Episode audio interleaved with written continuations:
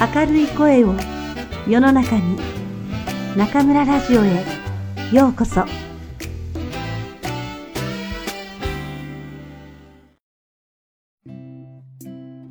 うちの猫に限って加藤よし子。めちゃ猫好きと猫との固い絆。猫との交流が台所内で行われるとき猫はいつもとは違った可愛さを発揮する。つまり猫特有のあんたはあんた私は私主義などまるで辞書にないような顔をしてベタベタの甘えん坊に変身する。普段外で会ってよっと声をかけてもこんなブス知り合いじゃないみたいな顔をされ痛く傷つく身としてはあのがむしゃらな愛情表現はもうたまらないくらいに可愛いのだ。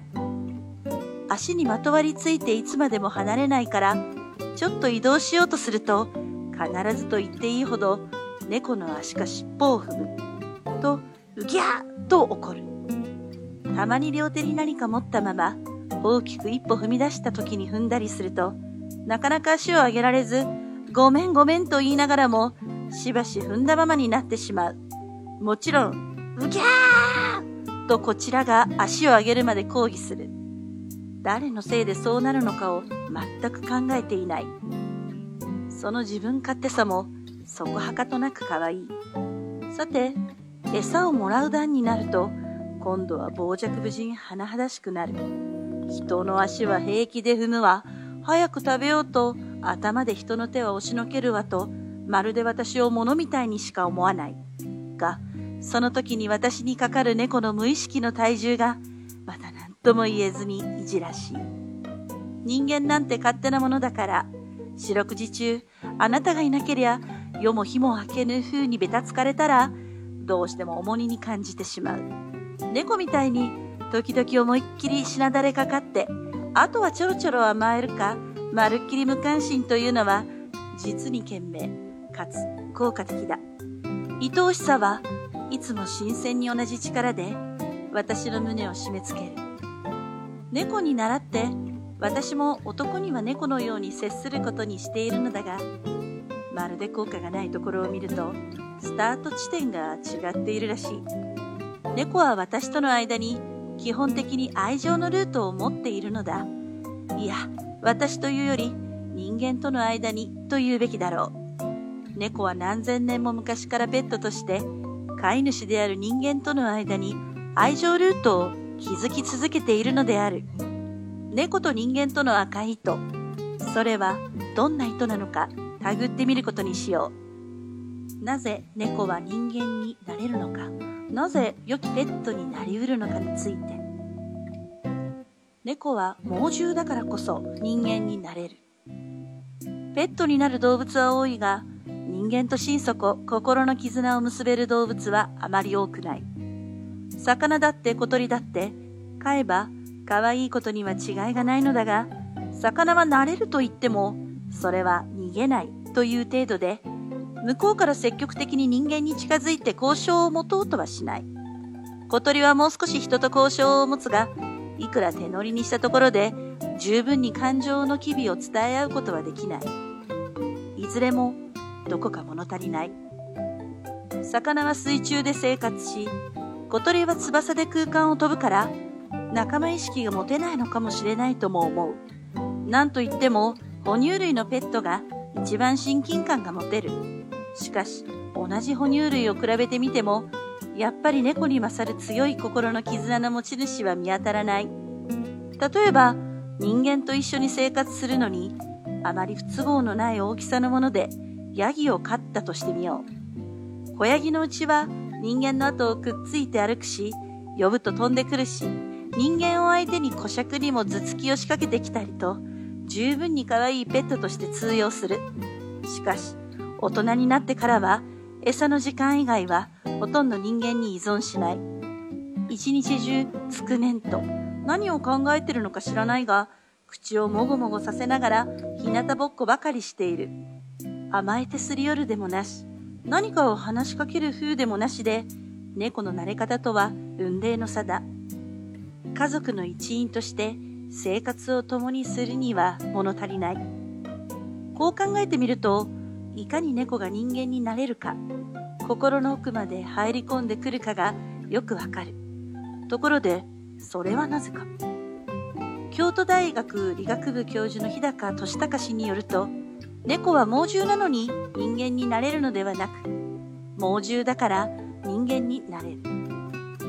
猛獣と猫のイメージは合わないと思うかもしれないが、猫をそのまま大きくしていけば、虎と同じになるのだから、猫も立派な猛獣である。猛獣とはつまり、肉食動物のことなのである。肉食動物の子供は、独り立ちできるまでに長い期間を要するものだ。生えている草を食べればいい草食動物に比べ、一人で獲物を取れるようになるには、かなりの訓練が必要なのだ。独り立ちできるまでは、親のそばにいて、いろいろと面倒を見てもらわなければならない。要するに、肉食動物は草食動物に比べ、親への依存性が強いのである。この依存性が人になれる理由だという。人間を自分の親として見ているということなのだ。確かに、猫が甘える時の仕草は、子供が親猫に対してする仕草と同じである。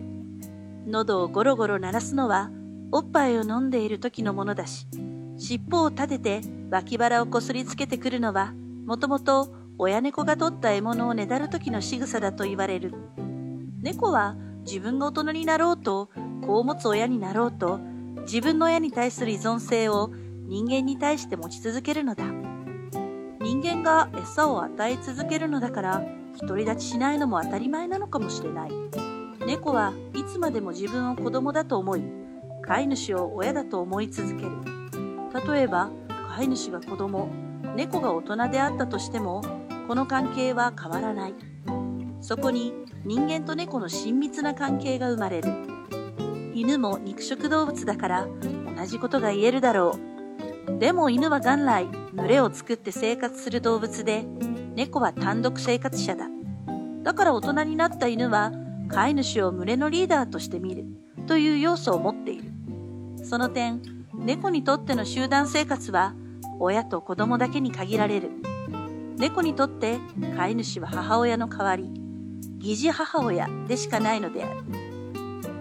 猫は人間の母性本能をくすぐる。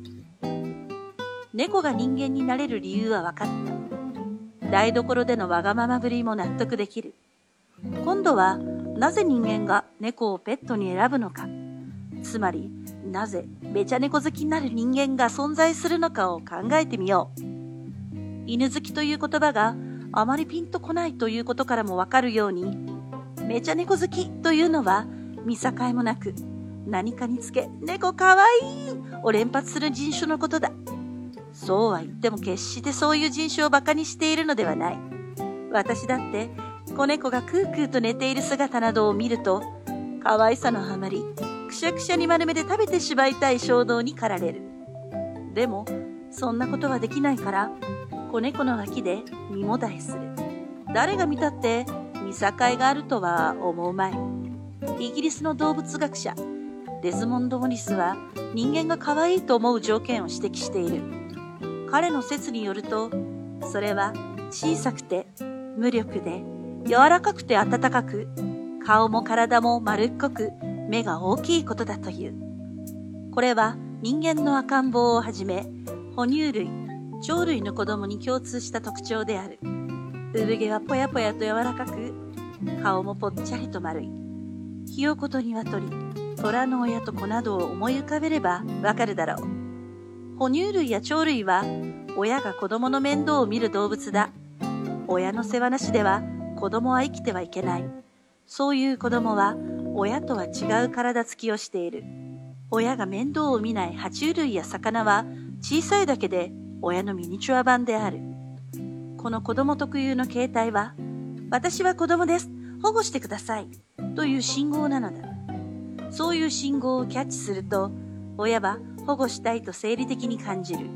簡単に言うと、人間も含めた哺乳類と鳥類は同じ信号で母性本能をかきたてられるわけである。そこで猫だが、猫こそこの信号を大人になっても発信し続けているのである。小さくて柔らかくて顔はぺしゃんこで丸く目が大きい。猫は幼児の可愛さも持ち続ける。猫好きが母性本能を元来備えた女性に多いのも当然である。あの、猫かわいいは全く理性的な反応なのだ。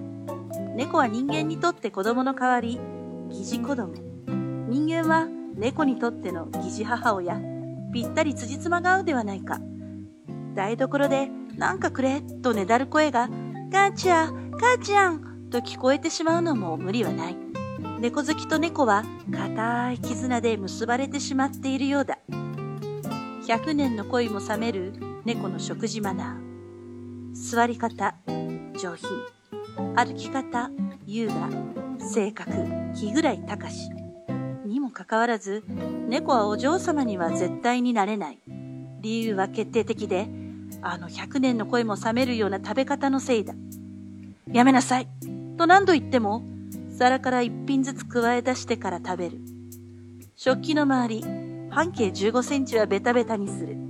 食べ終わると、いかにも食い散らかしたという風情を残す。全く最悪の食事マナーとしか言いようがない。うちには猫のような食べ方をするなという家訓があったほどである。昔から食べる時には本性が出ると言われている。そしてどんな両家で育てられた猫であろうと、かつて美しい食べ方をする猫の話などを聞いたことがない。してみると、これはどうやっても変わることのない猫の本性なのではないかと、何か裏切られたような気がしてくる。お前ね、犬だってそんな食べ方はしないよ。と私は何度となくため息混じりにうちの猫に言ったものだ。しかし、ちらっと人の顔を見るだけで、あとはうまそうに目を細め、顔を横に傾けて、はぎはぎ口を広げて奥歯で噛むのみ。情けない。こうなったら、なんで猫があんな食べ方をするのかというより、なんであんな食べ方をしなくてはならないのか、徹底的に追求するしかないようだ。猫を弁護するためではなく、私が救われるためにである。猫の食性は野生のままである。動物を食性によって分けると、肉食動物、草食動物、雑食動物に分類できる。肉専門に食べるのが肉食動物で、元来、犬や猫の仲間はこの中に入る。ただ、飼い犬や飼い猫は人間に飼われてきた長い歴史の中で雑食化した傾向にある。つまり、今では穀類や野菜などの植物質のものも食べるようになってきている。しかし、である。その傾向は犬の方により強く、猫にはあまり現れていない。強いて言うなら、犬は人間との生活の中で変化してきたのに、猫は昔のままなのである。例えば歯である。食性の違いは歯の形態に現れるものなのだが、猫の歯は未だに生粋の肉食動物なのである。肉食動物の奥歯は肉を切り裂くのに便利なように鋭く尖っていて、別肉歯と呼ばれている。獲物から肉を食いちぎるための歯である。一方、草食動物の奥歯は臼歯と呼ばれ、上下噛み合う部分は平らで、食べたものをすりつぶすためのものである。牛や馬が口を上下ではなく左右に動かして食べるのは、その方がすりつぶし効果が大だからだ。雑食動物の奥歯は、劣肉歯と臼歯の中間になるわけで、どのくらい劣肉歯的か、どのくらい臼歯的かで、その動物の雑食度が決まることになる。人間の誰かと猫が一緒にあくびをしたら、奥歯を解くと覗き込んでみてほしい。人間のは雑食の権下用。猫のは肉食の権下用である。ついでに犬にもあくびをしてほしいのだが、犬の奥歯も立派な熱肉しながら、猫のそれほどは鋭くない。つまり、犬の方が雑食なのだ。次に腸の長さだが、肉食動物の腸は草食動物に比べてずっと短いものである。植物質のものの方が消化に時間かかるから、草食動物の腸は長くないと消化しきれないわけである。草食性の強い動物ほど腸も長い。欧米人より日本人の方が腸は長い。ちなみに、そのおかげで腸を治めるための入れ物、つまり銅も長い。日本人の方が植物質を多く食べてきたからだ。犬と猫では体長の比率で比べると犬の方が長い。犬の方が植物質を多く食べてきたのである。要するに、犬の方が雑食性が強いのだ。猫は飼いならされたにもかかわらず、野生の時と同じ食性を持っているということになる。適応能力がなく、頭が硬いといえばそれまでだが、とにかく食性が昔と変わらないのなら、食べ方も昔と変わらないだろう。ということは、あの最低に見える食べ方も野生においては最高なのかもしれないではないか。猫は先祖伝来の食事マナーを守る。では、猫の食べ方を一つ一つ検討し直すことにしよう。野生の場合、猫の食事はまず獲物を殺すことで開始する。獲物が皿に乗って現れることなど考えられないから、猫に食器という認識がないのは許すしかない。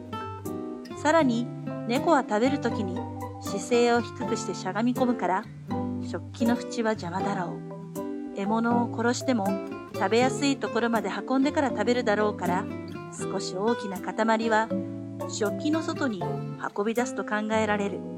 そこで心置きなく食事の開始だ。まずかぶりつく。とりあえず、加えた分を獲物の本体から外すために首を振る。人間が与えた食事の場合、周りにクズが飛び散るのは必至。